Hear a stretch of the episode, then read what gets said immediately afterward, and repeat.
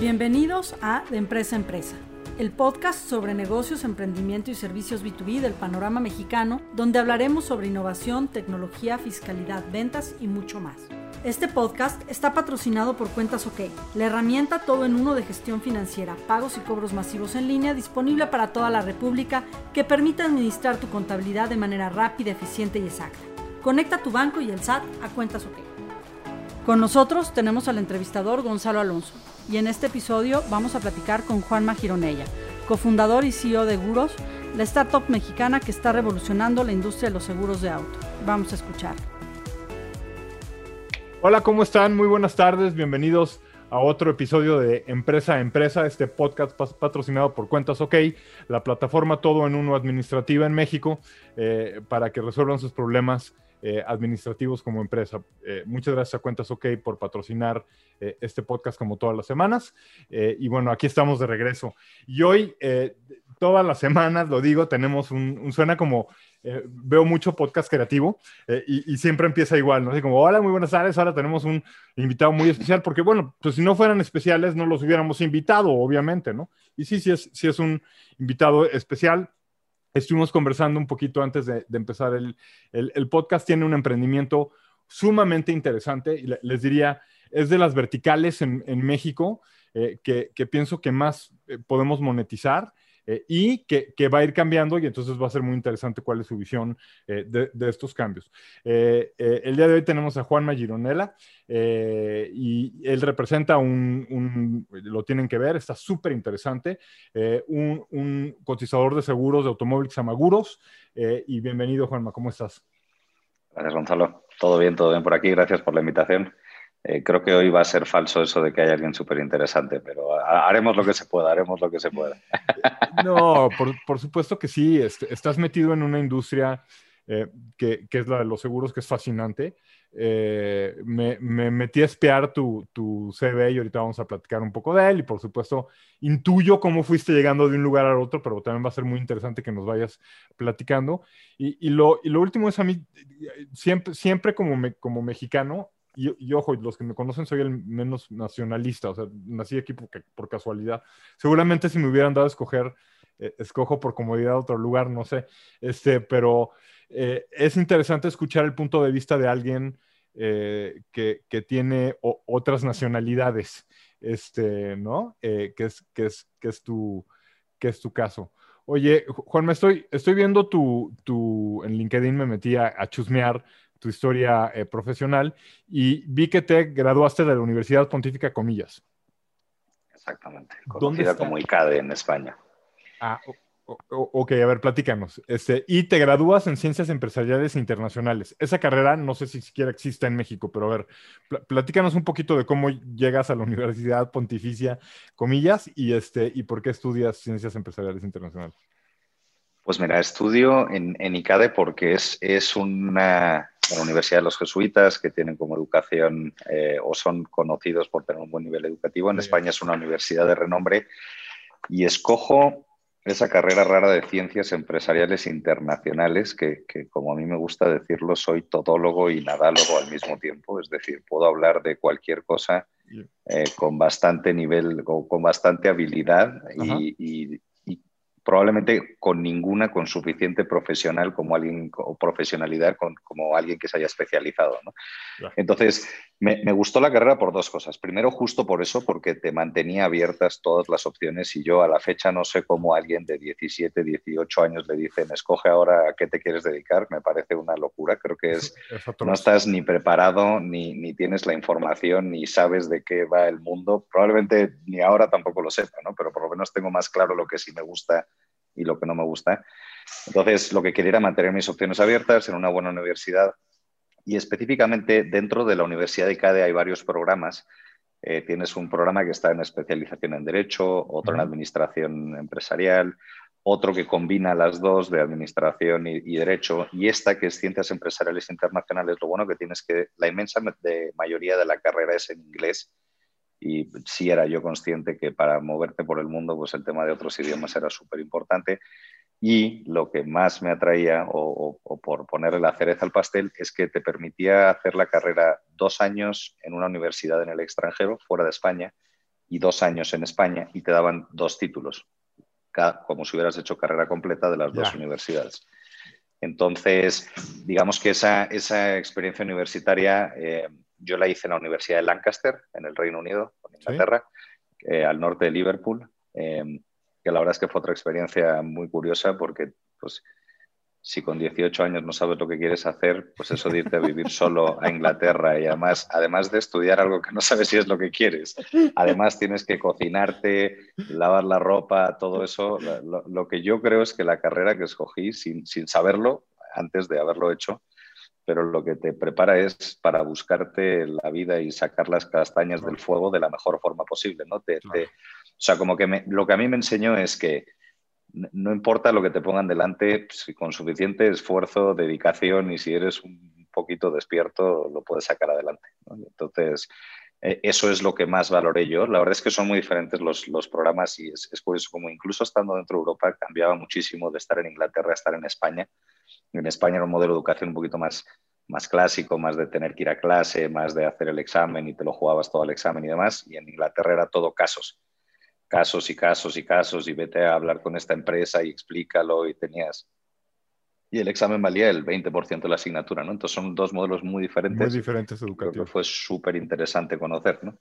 Y, y, lo que más me gustó, ya, ya viéndolo un poco en retrospectiva, es que estabas con gente de todo el mundo, ¿no? Tenías gente de, bueno, evidentemente de toda Europa, de América, de Asia, de África, de prácticamente todo el mundo y conviviendo en una universidad.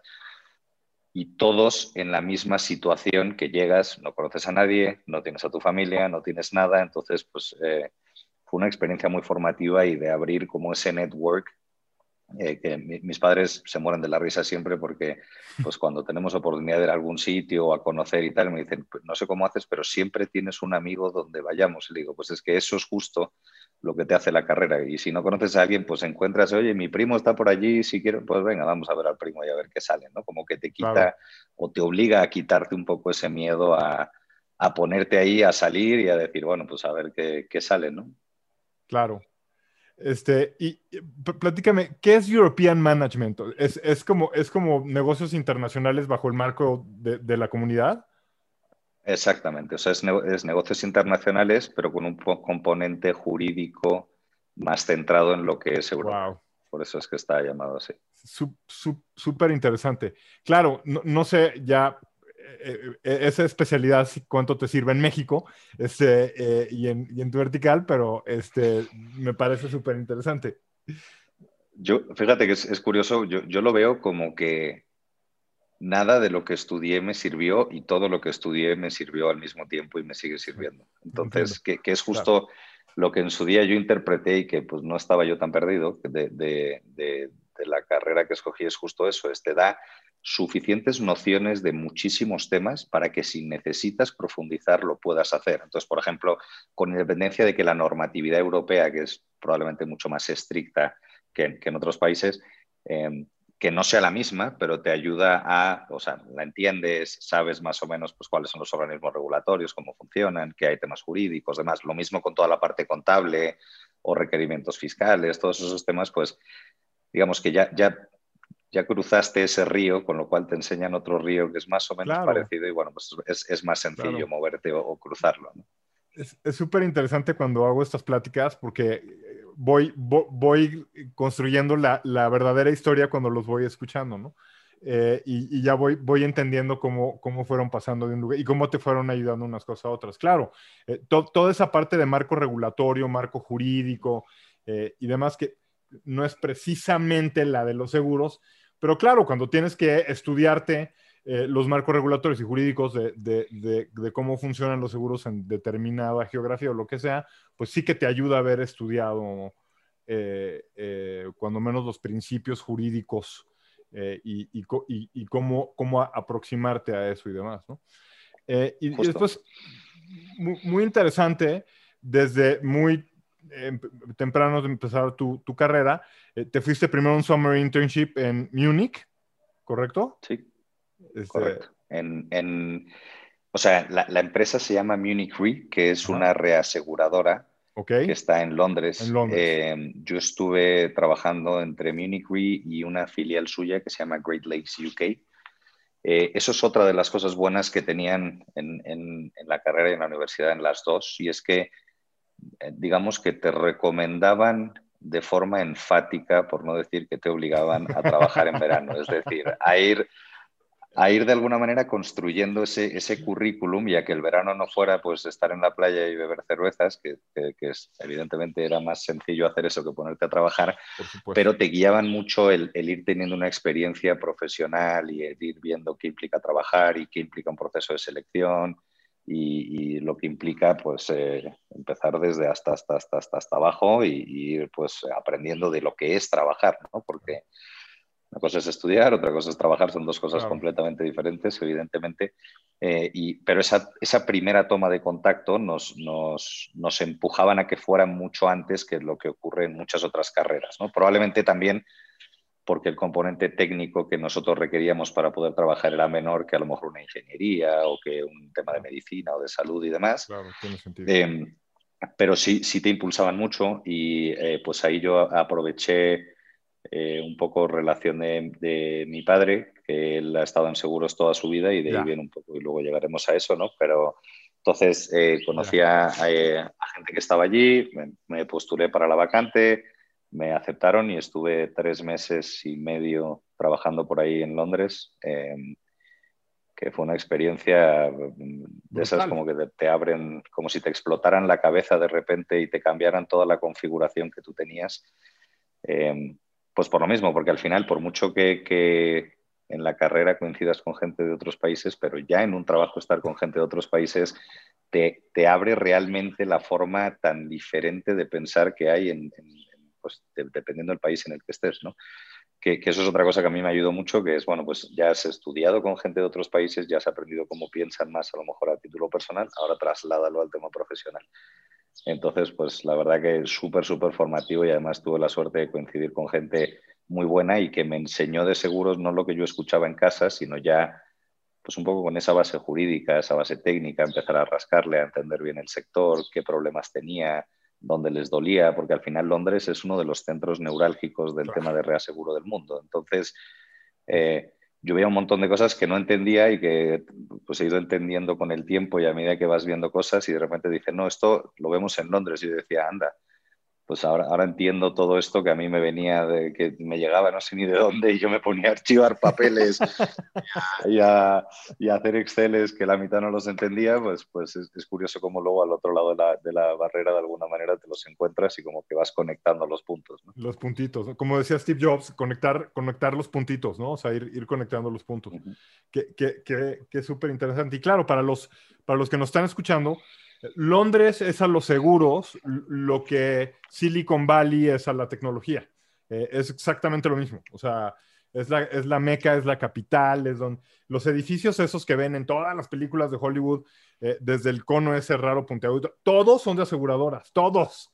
Este, están en el distrito financiero y son, claro, o bancos o aseguradoras, porque ahí es la meca de, todos esos movimientos financieros. Qué, interesante. De, hecho, ahí, ¿no? Sí, perdona que te interrumpa, pero justo En, parte de esta experiencia de internship la hacía en el edificio que mencionas, que es el Lloyds of London, que es este que parece un huevo Fabergé que sale en todas las películas. Y ahí, en el, en el Lloyds of London, hay una campana de un barco de 1500 que cuando ocurren catástrofes naturales suena la campana. Y suena la campana porque en ese edificio tienen eh, oficinas, todas las aseguradoras y reaseguradoras relevantes del mundo tienen ahí un sitio. Entonces, suena la campana, obviamente ya con toda la tecnología, pues probablemente te enteras antes por la noticia que porque, por la campana, suena la campana, ¿no? Pero sigue siendo un tema como de todos alerta porque ha pasado algo grave y tal, eso es una cosa curiosa. Qué, qué, experiencia, qué, qué súper interesante. Pero bueno, todo, todo lo bueno más o menos se acaba eh, y te, regresas a Madrid y, y, tu primer trabajo como más oficial es en Oliver Wyman. Correcto, justo. Y de hecho, eh, de nuevo, porque sin saberlo creo que, creo que tuve mucha suerte en, lo que escogí en la carrera, porque el tercer año de carrera, esta, es una carrera de cuatro años, como te decía, dos años fuera, en Madrid, y después, o sea, hacías, en el tercer año hacías los primeros seis meses en Madrid y luego hacías seis meses de prácticas full time, no, no es a tiempo compartido, no nada, te decían, oye, las prácticas y era como una asignatura más.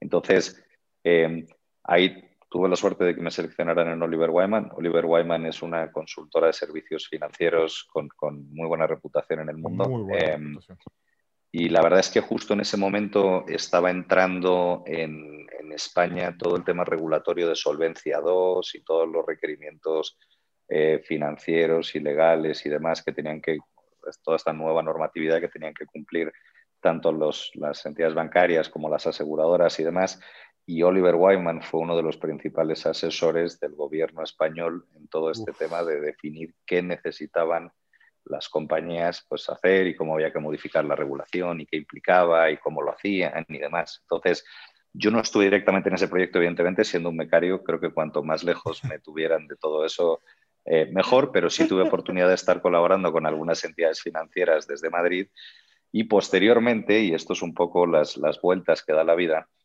cuando llevaba pues dos meses o por ahí en Oliver Wyman, eh, uno de los socios se acerca y me dice, oye, recuerdo que tú habías estado en México, nos ha salido un proyecto en México eh, para una entidad financiera y yo creo que sería muy positivo como experiencia y para el equipo, tú que ya conoces un poco cómo funciona y conoces gente y demás, que te unas al proyecto. Entonces, estando en Oliver Wyman, me mandan a un proyecto para una entidad financiera en México. Y cuando me decía, oye, ¿te, apetece el proyecto que, quieres participar? Y le digo, bueno, es que me estás poniendo en casa, básicamente. O sea, yo para mí México es, ha sido y será siempre un, segundo o primer hogar. Entonces, Platícanos me lo por qué, porque esto es parte de lo que platicamos antes de que Juan me estuviera al aire, pero ustedes no lo han escuchado. Platícanos por qué México es como primero o segundo. Nosotros, te, decía, mi padre eh, ha estado en seguros toda la vida y él trabajaba en Mafre y entró a trabajar en Mafre justo antes de toda la, expansión internacional que tuvo Mafre, que Mafre em, aprendió mucho del modelo de State Farm en Estados Unidos, de ir abriendo sucursales poco a poco, regionales y hacerlo, Lo replicaron en España, funcionó espectacularmente bien, creo que a la fecha siguen siendo la, la aseguradora más grande española y cuando llegaron a lo que ellos consideraban el límite en España, empezaron a comprar compañías en el extranjero y justo a mi padre le toca definitivamente la suerte de que primero lo mandan a Canarias, o sea, yo de hecho nací con un mes después de haber nacido en Madrid, me mandan a Canarias, eh, bueno, me mandan, no, mandan a mi padre y yo, pues evidentemente del brazo, ¿no? Eh, estuvimos ahí hasta que yo cumplí cinco años y luego Venga. el siguiente paso fue a México. Entonces, llegamos en el año 94 que fue una época bastante movida en México, yo tenía cinco añitos todavía, em, y estuvimos aquí hasta el 2003, eh, pero bueno, mi padre vivió pues todo el tema de la crisis del tequila, la inflación por las nubes, todos esos temas eh, que para todos en general... México muy agitado económicamente, sí, sí, sí. Justo, muy agitado y sobre todo trabajando en seguros que al final el componente financiero pues es es súper, súper relevante y con todos los vaivenes que había y aprender a gestionarlo y cómo le haces y tal. Y entonces ahí lo mandan de director general a Mafre. Yo estoy aquí, estuvimos aquí toda esa época hasta los 14 años y luego volvemos a España, pero yo cada vez que se podía, que no era con toda la frecuencia que me hubiera gustado, pero o iba gente para España o veníamos nosotros, pues, pues al final conseguimos guardar mucho de la relación con, con muchos amigos en México porque es, es, yo siempre digo que los, los, mexicanos son los mejores anfitriones del mundo. O sea, cuando, cuando tú llegas a México, esa sensación de, de, que la gente te abre la puerta de casa, si necesitas ayuda te echan la mano y demás, pues, eh, y más siendo español que lo sé bien. En España somos más bien un poquito más fríos o un poquito más independientes, ¿no? Es, es, es muy diferente alguien de aquí que va para allá que alguien de allá que viene para acá. La, la recepción es mucho más amable estando aquí en México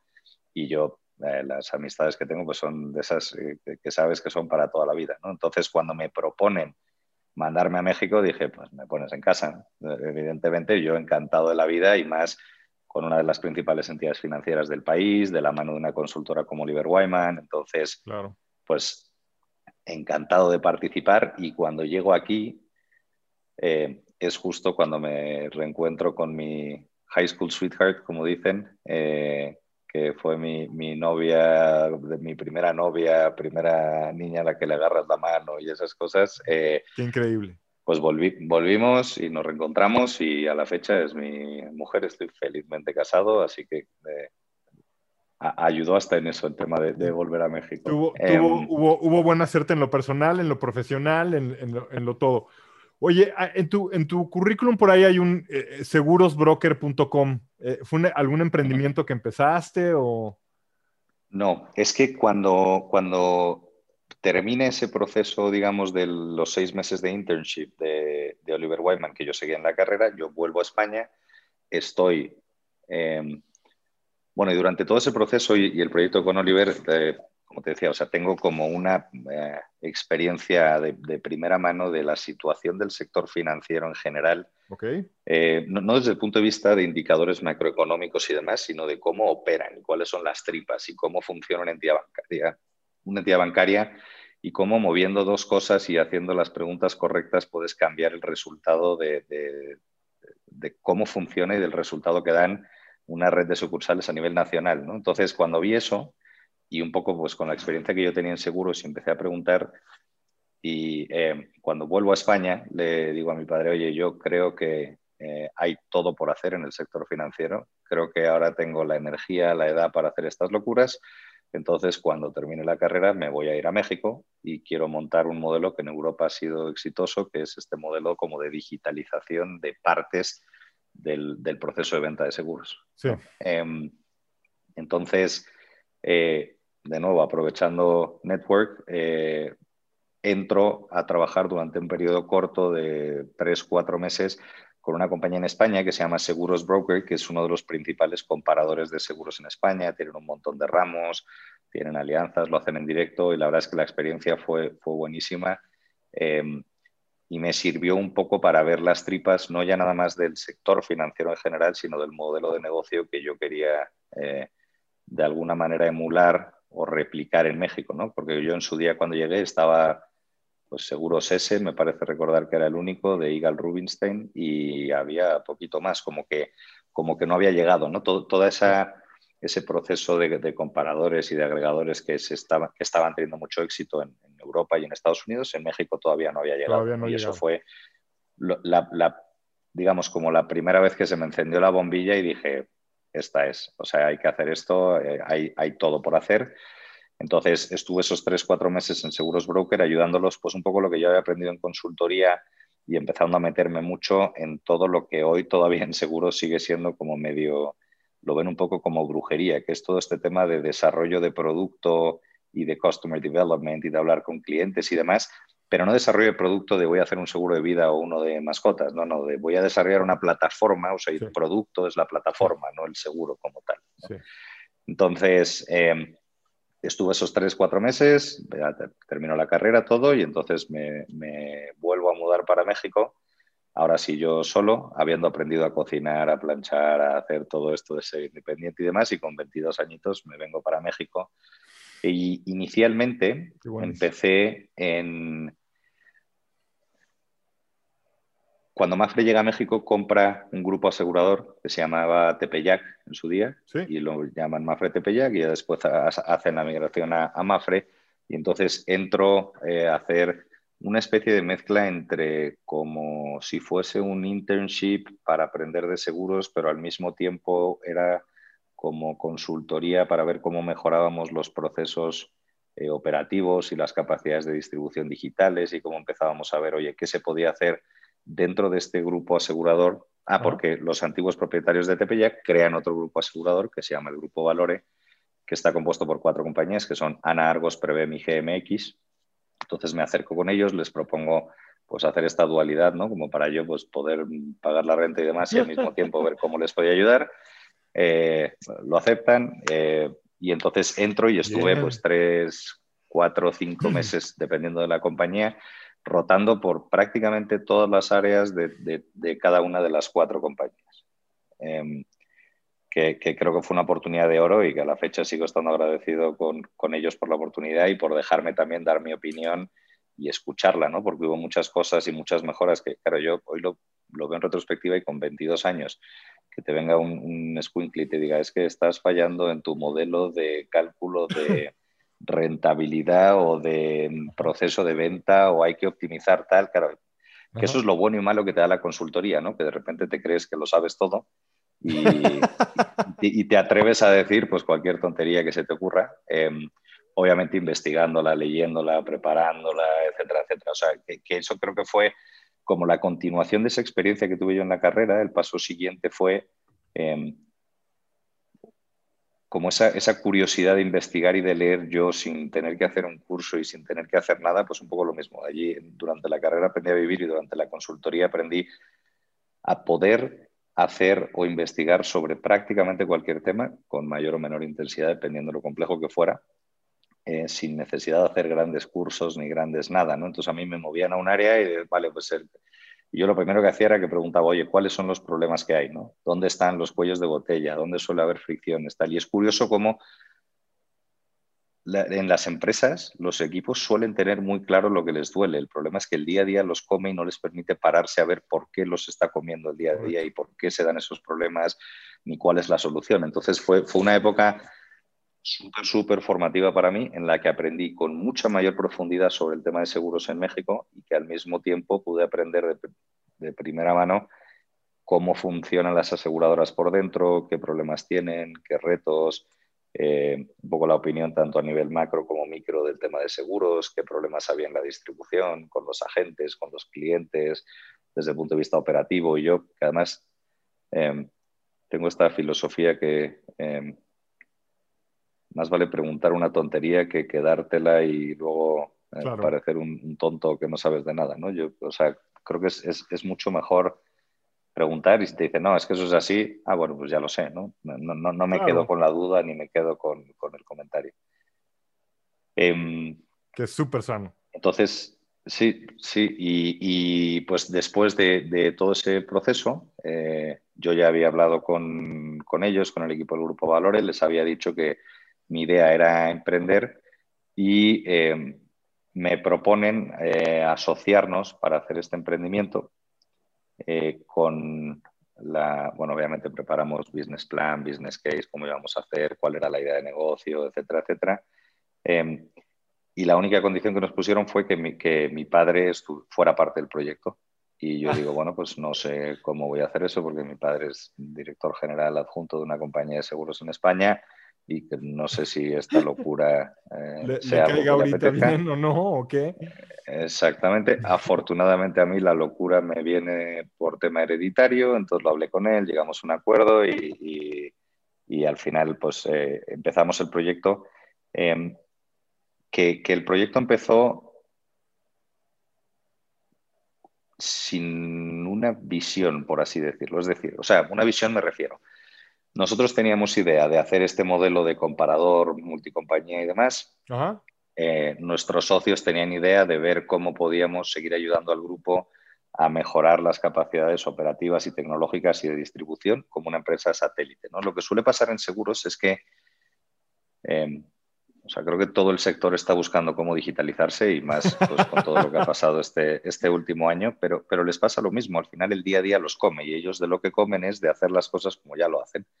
Entonces, cuando tú pones en la balanza, oye, ¿qué hago? Esto que me da de comer o esto que es una apuesta de medio y largo plazo y que a ver si jala y demás, pues siempre era la última, la última prioridad. Entonces, em, estuvimos durante mucho tiempo intentándolo, pero sin tener como una idea clara de cómo lo íbamos a hacer. Eh, nosotros queríamos trabajar con muchas compañías, ellos querían que mantuviéramos la exclusiva con las compañías del grupo, que lo entendemos, ¿eh? y, es perfectamente comprensible cuando tú Claro, o sea, inviertes en un proyecto y quieres, pues. Retorno en él, el mayor retorno en él posible, claro. Justo, y, yo creo que, o sea, aprendimos muchísimo. Creo que si agarraras un libro y el, típico libro de cosas que no hay que hacer cuando, cuando emprendes, creo que las hicimos todas, sin excepción. Eh, creo, creo, que eh, pues al final del día, pues todo este proceso de, aprendizaje y por, más que la visión eh, digamos que no estuviera alineada entre unos y otros, pues lo intentamos por todos los medios y entramos al, típico modelo de que todavía hoy en día en seguros se sigue considerando medio innovador, que es pues invierte en Internet, genera leads y los cierras por teléfono, ¿no? Y empezamos y empezó a funcionar más o menos bien y ahí vamos creciendo y demás. Em, por ahí nosotros fuimos el primer o la primera empresa que hizo un seguro adaptado para Uber en México, por ejemplo. Cuando llegaron a México estaban teniendo muchísimos problemas, no les Nadie les quería hacer un producto. Sí, porque lo estaban asegurando, pues el, conductor lo aseguraba de cualquier manera y luego, pues, eh, no, no los estaban cubriendo. Y además, y justo trabajamos con Ana Seguros para hacer como ese, ese primer producto para Uber en México, que también nos fue súper, súper formativo, porque fue, para nosotros fue como esa primera experiencia de qué implica trabajar con una empresa que va a la velocidad a la que iba Uber en su día, ¿no? Porque hoy en día pues está a lo mejor un poquito más estabilizado y demás, pero en su día aquello era una locura. O sea, ibas una semana, había 100 personas y a la siguiente que ibas había 200 y a la siguiente que ibas había 300 y yo decía, madre mía, pero esto es imposible seguirles el ritmo a estos. Em, y todo eso lo hacíamos desde nuestra visión de, digamos, de empresa pues, como más, más tradicional, no basados en nada de tecnología, íbamos un poco pues, eh, como, descubriendo qué, queríamos hacer. Eh, lo, lo, que sí es que nos dimos cuenta muy rápido que el problema que hay con los modelos basados en call center es, primero, contrario a lo que mucha gente piensa, es carísimo tener esa operación. Es carísimo desde el punto de vista de, pues, herramientas, de gente, de rotación, de, escala. Escalar en un, Es carísimo escalar en ese modelo. Justo. Y, luego desde el punto de vista del cliente, es carísimo porque al final, eh, eh, y esto se sigue dando a la fecha y es súper curioso, o sea, si todos odiamos que nos llamen a vendernos cosas por teléfono, ¿por qué demonios en seguros sigue haciéndose todo por teléfono. De acuerdo. Hay, hay, una diferencia enorme entre lo que mm, tú, yo, cualquier persona hacemos en prácticamente todos los aspectos de nuestra vida y lo que hacemos en seguros. ¿no? Eh, y, o sea, hoy en día hacemos el súper, pedimos taxis, compramos muebles, eh, es que hacemos prácticamente todo y sin embargo hasta abrimos cuentas de banco ya eh, sin tener que ir a ningún sitio. Y en el tema de seguros como que el sector siempre ha o, es conocido por no ser bueno en temas de tecnología y porque el cliente no siempre está en el centro de las cosas que pasan. ¿no? Y, em, te, tengo que parar aquí porque sí, esa es mi impresión. O sea, mi, impresión es, y, yo me dedico a transformar digitalmente a muchas empresas, entonces, como lo veo es, son de las pocas verticales que faltan por pasar por la máquina. O sea, es decir, eh, y como yo lo entiendo es, eh, siguen atados a una legacía, ¿no? Que, los, que los mata. Es decir, mientras siga siendo un negocio de actuarios, eh, va a ser difícil mirar al cliente, ¿no? Eh, ¿Es eso lo que crees que está pasando o, qué crees que, sigue? O sea, porque InsurTech, de verdad, o sea, ves las inversiones este año en FinTech en México y en InsurTech en México y dimensionalmente no hay geometría, o sea, no tiene nada que ver. Eh, debe de ser 4 a 1 o, 5 a 1 eh, eh, en, dólares una, industria contra la otra. Y, creo que es por esta percepción de todavía no acaban de, ¿no? siguen agarrados ahí de, la campana esa que tú dices de, en Londres, de 1500. De 1500. De esa campana siguen agarrados, güey, ¿no? Este, o por lo menos esa es la impresión que da desde afuera. ¿Cuál es, cuál es tu, tu percepción desde adentro? Pues es, muy curioso porque en el sector quieren, pero no saben cómo. Y, no saben cómo, no, necesariamente porque no esté el conocimiento o porque no se le haya invertido, sino porque de nuevo no es la prioridad. O sea, el, problema del sector de seguros para digitalizarse es que eh, necesitan de alguna manera abandonar lo anterior y migrar a lo nuevo. Y eso hacerlo cuando ya tienes una inercia, un equipo, eh, unos gastos y demás, es realmente complicado. Em, o sea, tienes desde, o sea, por ejemplo, todo el tema de cálculo de tarifas que decías de, de economía y demás, pues vale, quieres meter un software nuevo, una forma nueva de hacerlo, quieres meterle machine learning, inteligencia artificial, maravilloso pero el día a día hay que seguir emitiendo pólizas y calculando precios y todo. Entonces, y el problema es que, como toda compañía, al final intentan optimizar y es, pues mínimo equipo posible para que me permita gestionar el volumen de negocio que tenga. Entonces, o sea, el nivel de compromiso que, necesitas como, como, compañía dentro del sector para conseguir esto cuando ya tienes un negocio en marcha es realmente complicado. El otro tema que ocurre es que al final en, seguros, de alguna manera, eh, tanto las aseguradoras como los intermediarios, el, como que el valor lo están dando a la hora de, cotizar y de configurar el producto inicial a lo mejor. Y ahí es donde dicen, no, pero yo te pongo esta cobertura que el otro no te da, o te ahorro esta lana que el otro no te da y demás, pero nosotros como lo visualizamos es que la relación con los seguros es, o sea, es una experiencia que está completamente rota, en el sentido que, o sea, el seguro es algo que tú contratas esperando no tener que usar, y lo que eso provoca es que los que están en seguros lo que quieren es venderte la póliza, porque como tú esperas no usarla, entonces pues, pues ya está, ¿no? Ya te vendí la póliza y hasta que tengas un siniestro o te toque renovar, ahí nos vemos. Es un círculo muy poco virtuoso, ¿no crees? Eh, absolutamente, o sea, es una espiral de caca que solamente lleva a caca. Entonces, o sea, eh, hay pocas industrias menos sexys que los seguros en el mundo, y bien lo decías tú, y eso es parte del por qué viene tan tarde el, tema digitalización, porque la regulación es bastante estricta, entrar al sector no es nada fácil, tienes que hacer un montón de temas de compliance, un montón de temas de cumplimiento normativo, de requerimientos de capital, de un montón de cosas que cuando te acercas dices, no, pero mejor me dedico a, vender pipas en la esquina o a lo que sea, porque es que esto no hay, quien se lo coma. te entiendo. Y luego encima, o sea, para más inrid un poco y por terminar de completar todo esto, es la otra situación que te decía, que es, vale, el cliente, o sea, ¿cómo pones a un cliente en medio que al final lo que te contrata es un commodity que lo que quieres no usar? Entonces, todo el sector se mueve enfocado a vender. Insisto, lo entiendo, de eso vivimos todos los que estamos en el sector. Claro, claro. ¿Quién es? O sea, está todo, muchas de las insurtechs nuevas que hay, eh, por lo menos las que están centradas en todos los temas de distribución, eh, como que lo que buscan es vender seguros.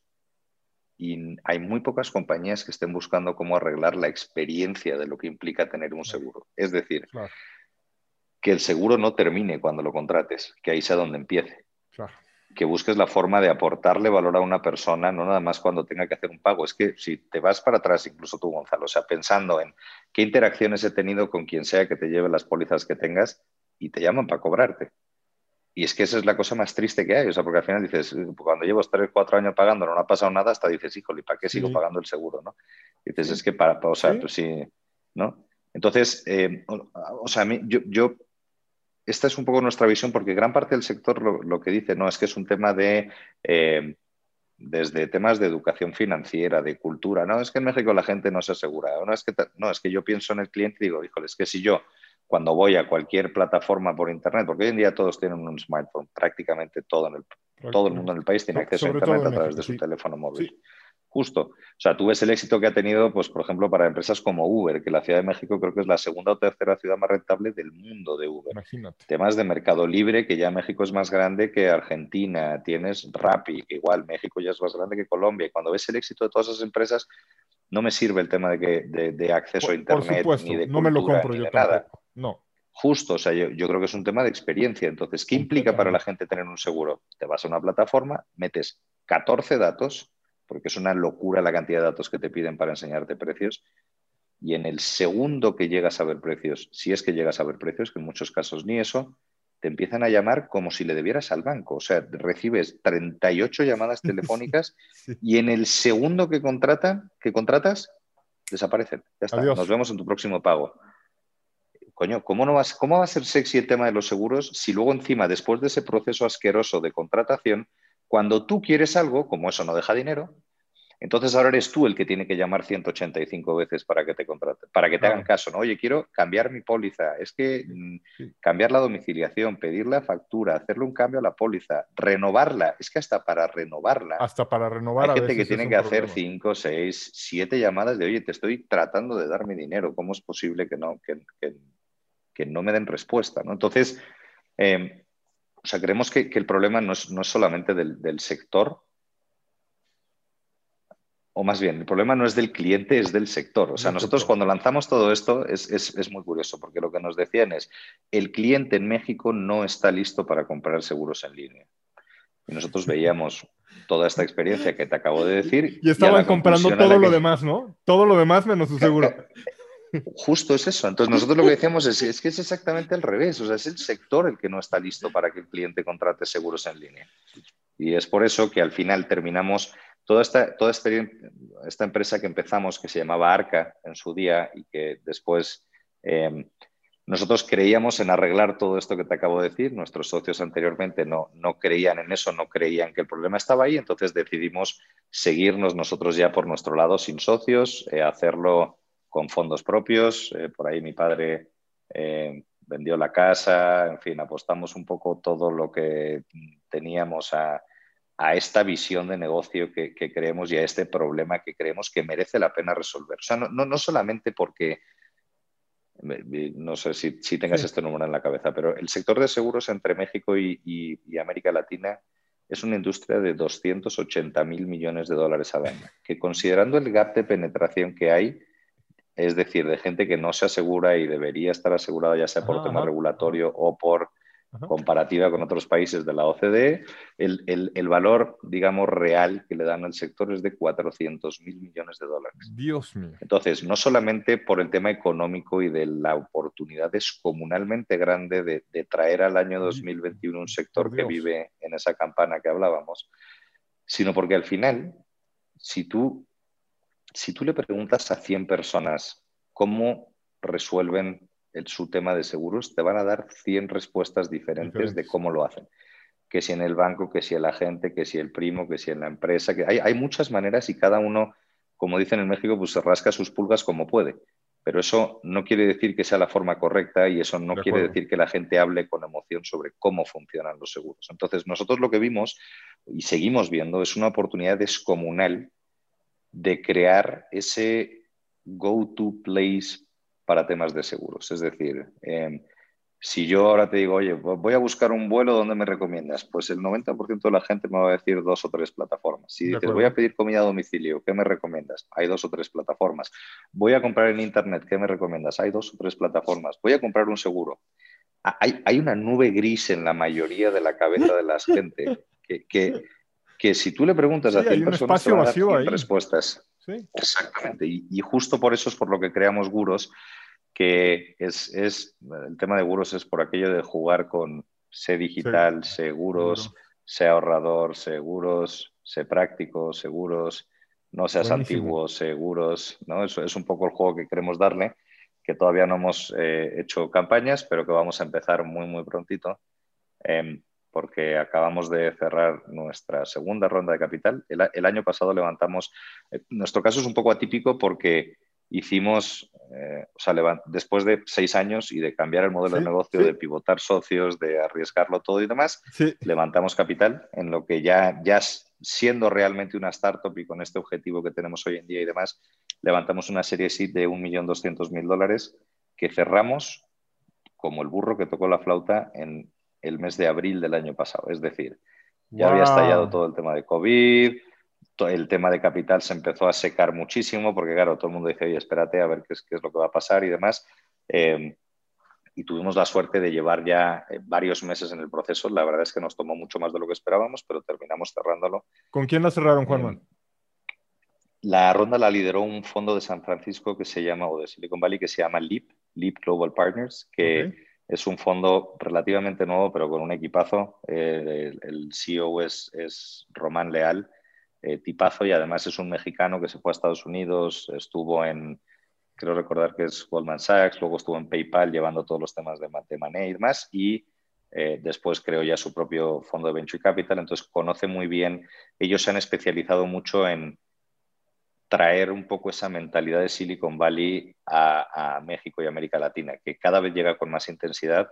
Eh, y digo esa mentalidad de, agresividad en el crecimiento, de eh, que no te dé miedo invertir el dinero si tiene sentido y las métricas te dicen que está bien, de ser un poco más eh, analíticos y de aprovechar más el tema de tecnología, de cómo escalar modelos de negocio. O sea, nos han ayudado mucho a, a, pensar mucho más grande de lo que nosotros pensábamos inicialmente, que es justo eso lo bueno que tiene Silicon Valley, es, además del acceso a capital, es esa capacidad de, pensar como si no hubiese límites. Eh, y en la ronda se unió también Magma, que es un fondo de Austin con una situación similar. Eh, por ahí está Nathan Lustig, que es el CEO, y Pedro Pablo eh, del Campo, que es uno de los partners, que es con el que está, con los dos estamos bastante cerca, pero pero Pablo es el que está en nuestro board y es el que está más cerca de nosotros, que también ellos son de, estuvieron en Chile muchos años eh, y tienen como esa dualidad de Austin también es, creo, si no me equivoco, el segundo como centro de tech de Estados Unidos. Lo es. Entonces, pues como que conseguimos esa, esa doble visión.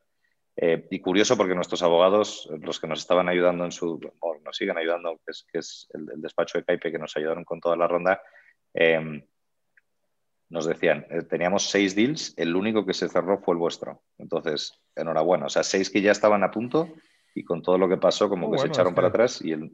Sí.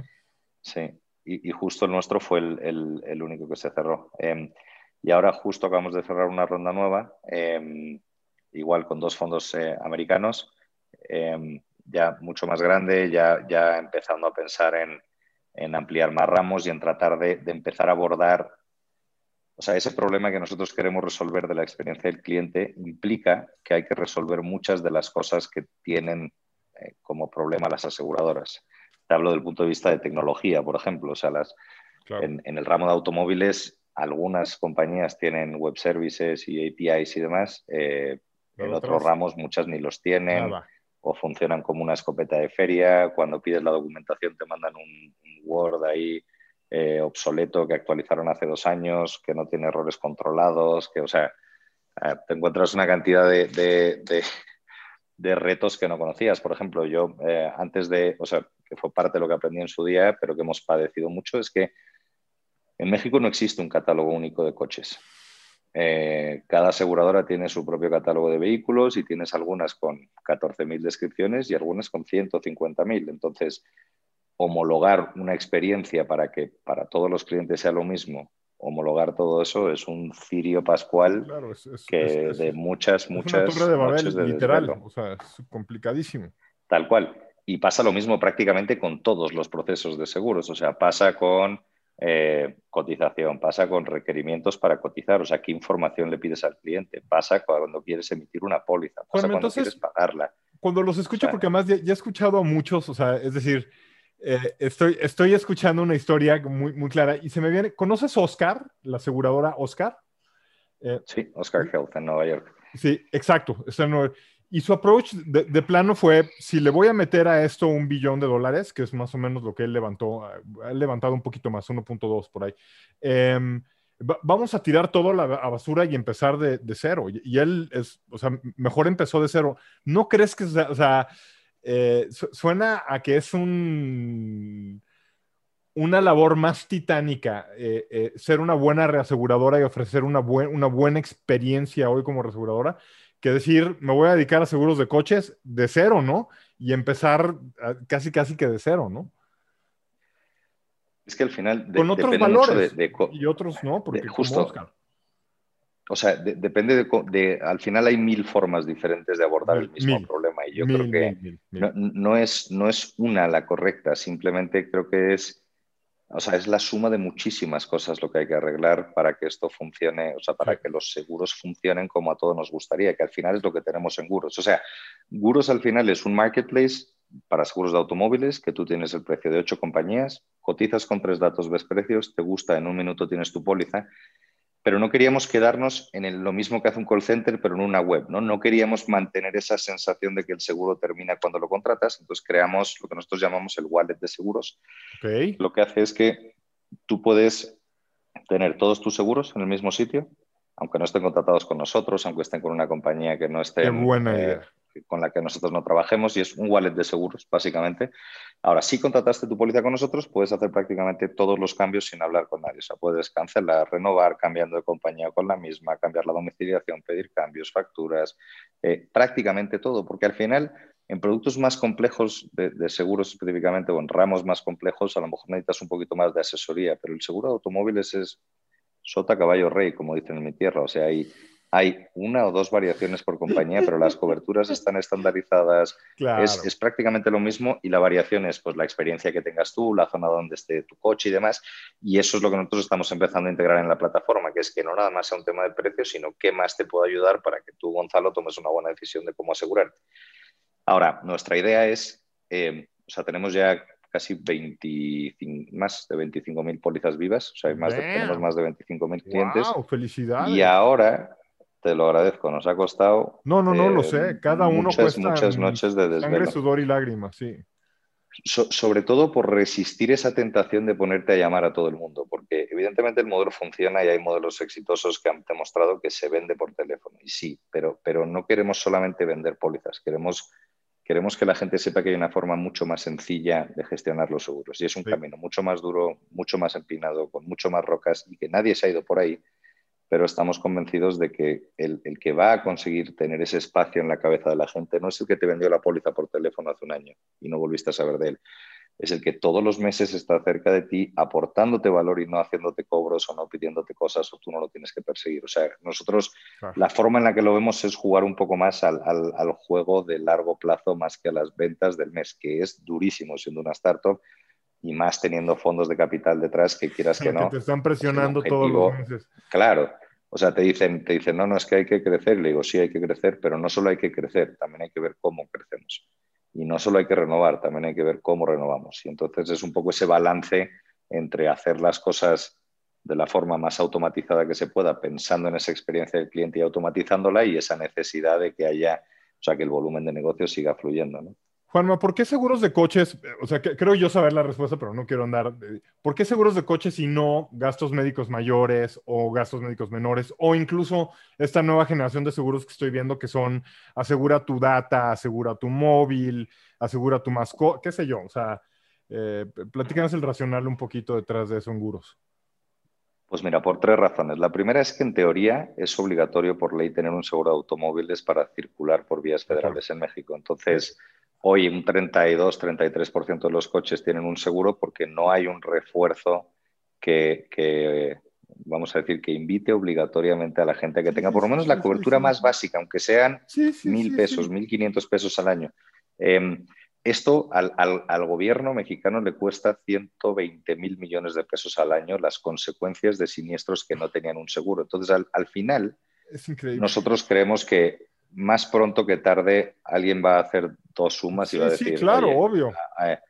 O sea, cuando verifiques, demuéstrame que tienes por lo menos el obligatorio. No te estoy pidiendo que tengas aquí el gran segurital, pero que cuando haya un siniestro sea una empresa privada quien responda de los daños y no el gobierno. Y no los fondos del gobierno. Fondos, claro, justo, y más por el importe que gastan. Eso es lo primero. Lo segundo, porque el seguro de auto es de los pocos seguros que son de demanda, es decir, la gente sale a buscar seguro de coches. Los demás, el resto de ramos, es más un seguro de oferta. O sea, tú como intermediario tienes que salir y decir, oye, Gonzalo, eh, tengo esta oferta para un seguro de vida, o te llaman o te lo colocan con la tarjeta de crédito, el seguro de hogar o lo que sea, ¿no?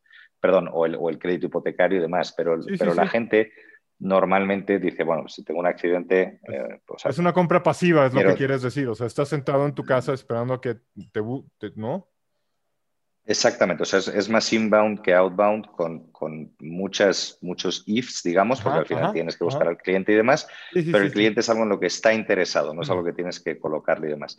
Y la tercera es por el tema de tecnología, o sea, te decía antes que en, el ramo de mm. automóviles, esto, esto lo digo con unas comillas enormes, pero es donde está más avanzado el tema de web services y de APIs, ¿no? Eh, en otros ramos muchas compañías ni tienen APIs. Entonces, nosotros... Em, lo que estamos buscando justo es dejar de tener esa dependencia con las compañías de seguros del estado de sus APIs, porque si esperamos a que ellos tengan todo listo para hacer lo que nosotros queremos, nunca lo van a estar. ¿no? Entonces estamos por ahí buscando, buscando alternativas para dejar de depender y poder ofrecer pues, toda esa experiencia que queremos con todas las compañías y poder estandarizarlo. Porque nos pasó una cosa muy curiosa, es que cuando nosotros lanzamos, pensando en un modelo B2C, obviamente, nos empezaron a buscar empresas que decían, oye, bueno, perdóname, primero empezaron agentes de seguros que decían, oye, tu plataforma está buenísima, ¿cómo puedo trabajar con vosotros? Y decíamos, oye, pues gracias por los halagos, pero es que lo que hace nuestra plataforma es que en autos, por lo menos,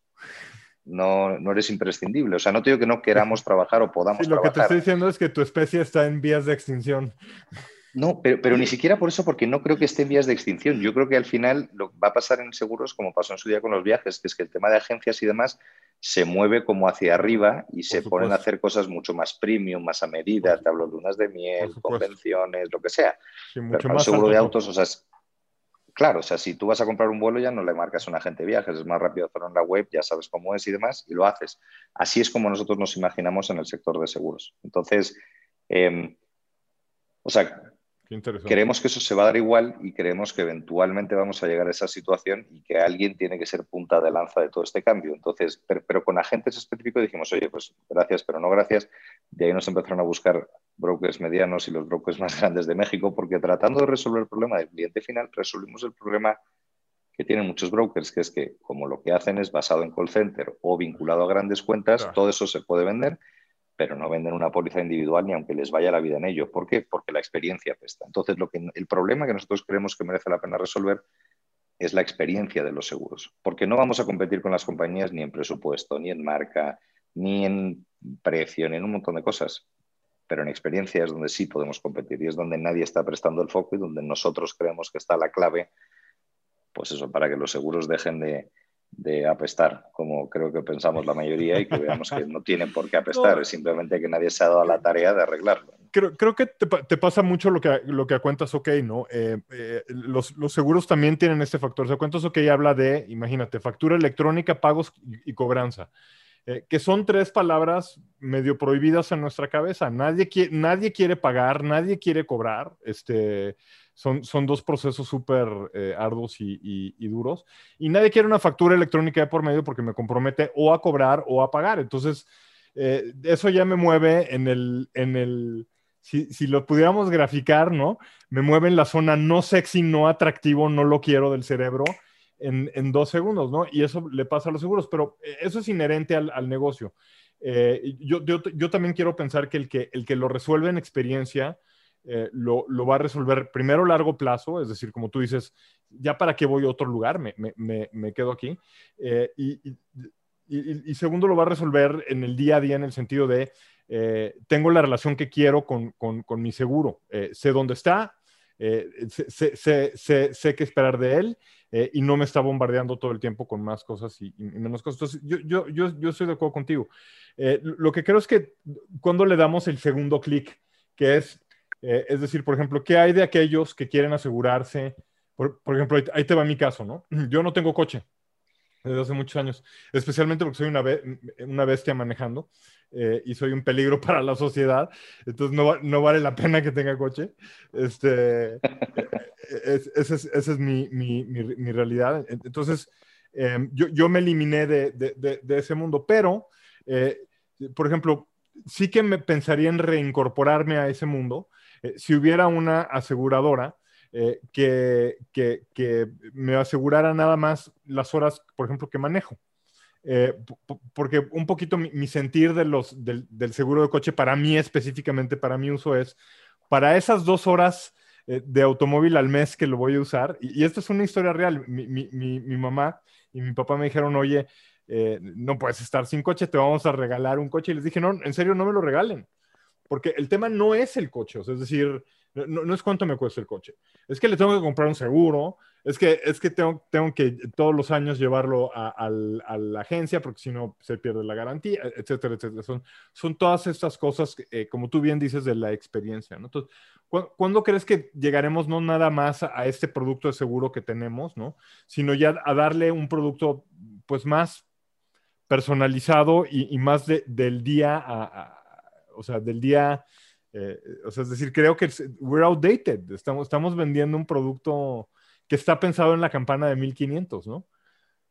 Totalmente. Y yo creo que eso es algo, y fíjate, en, cada vez se ve con más intensidad en diferentes países, em, con, sectores de seguros como más maduros que lo que hay en México. ¿no? O sea, yo, creo que el, primer paso que, tenemos que dar en México es conseguir que la gente em, se acerque a los seguros de una forma mucho menos abrasiva que lo que es hoy en día y con una experiencia mucho mejor y entienda para qué sirve. No, no porque se lo expliques y le mandes 186 mails, sino porque lo entienda, lo use eh, y lo valore y, y, después creo yo que se va a dar esa migración hacia, hacia el siguiente modelo. O sea, tienes países en los que tienes el tema de usage-based insurance, que es, oye, pues en función de cuánto lo usas, tienes otro que es tema de, de paper mile, tienes de estos que es pues eso que vas encendiendo y apagando. O sea, en mercados más maduros ya están buscando cómo hacer como hiperpersonalización del tema de seguros a cada persona y eso es algo que eventualmente llegará a México. Pero, yo creo que el sector todavía... ¿Cuánto tiempo, Juanma? ¿10 años? ¿15 años?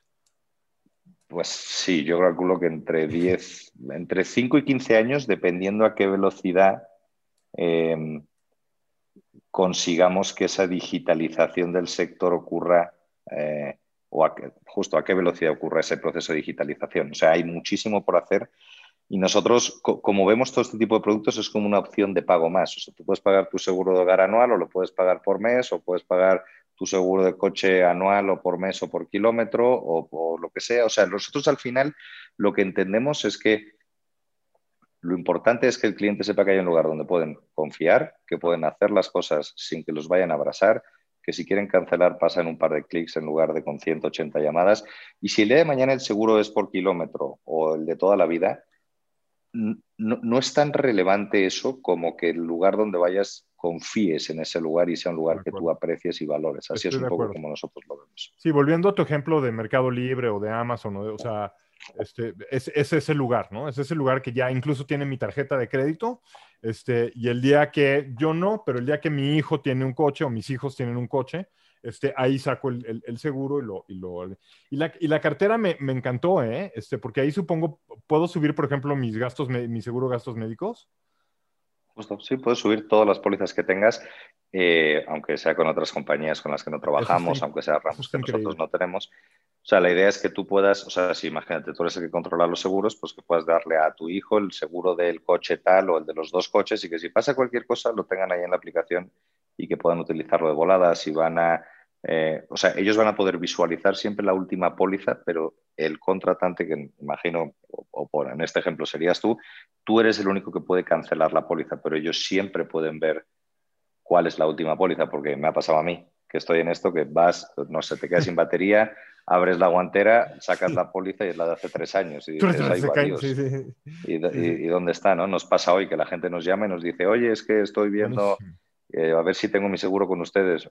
A ver, deme las placas estas. No, pues con nosotros no está. Ah, ok, bye. O sea, es que la gente no tiene ni claro dónde están sus pólizas ni con quién las tiene. Entonces, o sea, lo que vamos es haciendo como pequeños pasos para ir avanzando en que el tema de seguros sea, sea más fácil.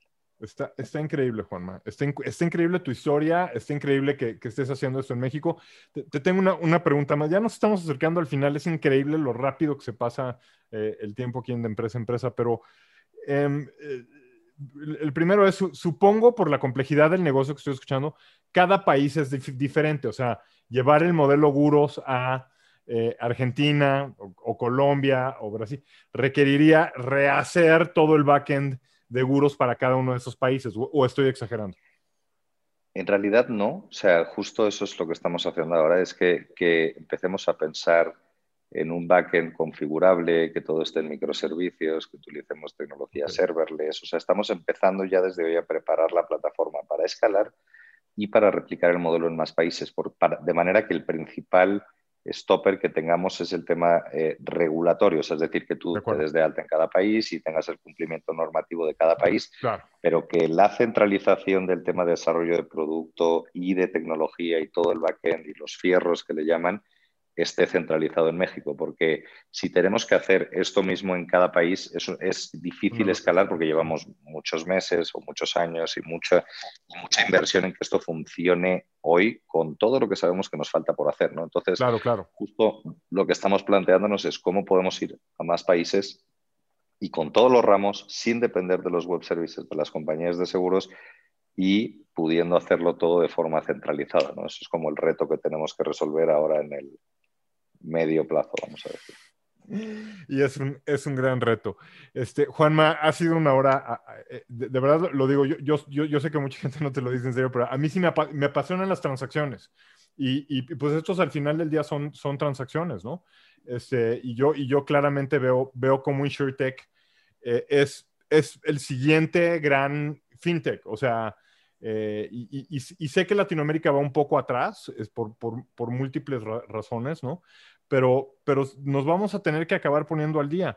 Y las, las cifras que me diste son, o sea, de, verdad, hay, hay ocho unicornios en la, en la cifra que, que, me, que me diste de oportunidad en, en Latinoamérica, ¿no? O, nueve unicornios probablemente. O sea, es impresionante la, la cantidad de, de, espacio que podría haber allá, allá adentro, ¿no? Entonces, eh, está increíble. Hay una pregunta que le hago a todos los que me, visitan aquí en de Empresa Empresa para que se lo lleve la audiencia y es, ¿qué es liderazgo para Juan Manuel Gironella? Uf, ¿qué es liderazgo? Yo creo que liderazgo es la capacidad de definir una visión eh, difícil pero alcanzable por más loca que suene y luego ser capaz de rodearte de gente mucho mejor que tú y dejarlos hacer su chamba. Estoy completamente de acuerdo.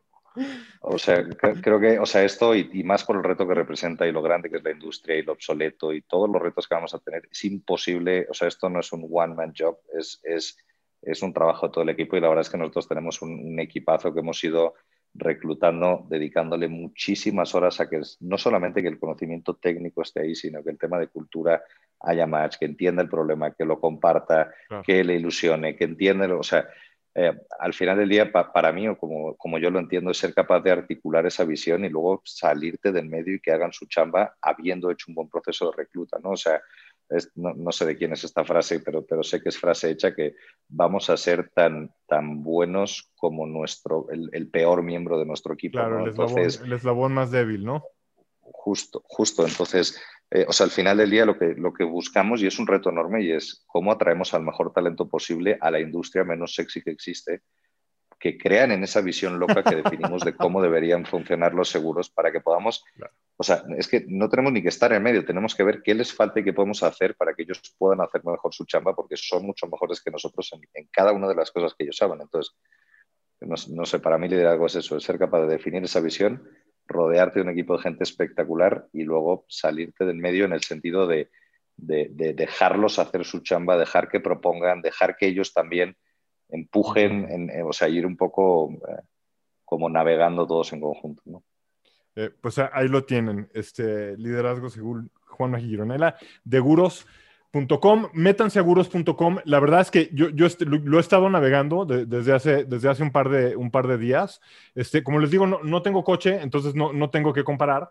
Eh, porque tendría que inventarme este, completamente todo, pero de verdad eh, está súper sencillo, súper amigable, me, identifico perfecto con, la iconografía, con los mensajes, este, eh, sobre todo son cero intrusivos, o sea, por ejemplo, van, a ver luego, luego como hay mensajes eh, tipo, em, recibe notificaciones gratuitas, y, todo de manera voluntaria, recibe todas las notificaciones sobre tu vehículo en un mismo lugar. o sea, es decir, hay una, hay una conciencia muy clara de que la venta de seguros no es eh, perseguirte todo el día, eh, sino conectarte con, el, servicio, el producto que tú necesitas eh, y, después darle seguimiento correctamente. Te felicito, Juanma, está increíble lo que están haciendo en Gurus. Te lo agradezco, Gonzalo. Cada día nos sentimos un poquito menos locos. Ojalá que pronto podamos ampliar más ramos y poder seguir resolviendo este, este problema que nos hemos dado la tarea de resolver. Y, te agradezco de nuevo por la invitación, encantado de platicar y nada, un placer. Bueno, pues esto ha sido de Empresa a Empresa, el podcast patrocinado por Cuentas OK, la herramienta todo uno administrativo en la, en la nube. Métanse a cuentasok.com. Eh, muchas gracias a Cuentas OK por patrocinarnos. Juanma, muchas gracias a ti. Eh, y sin más, nos vemos la próxima semana aquí de Empresa a Empresa. Muchas gracias por estar por acá. Gracias. Gracias por sintonizar de Empresa a Empresa, el podcast del sector empresarial y emprendimiento de la República Mexicana. Puedes encontrarnos en el canal de YouTube de Cuentas OK o a través de Spotify, Google Podcasts, Apple Music, Anchor y otros. Y por supuesto, síguenos en Twitter y LinkedIn para estar al día de las novedades y noticias de la escena B2B en México.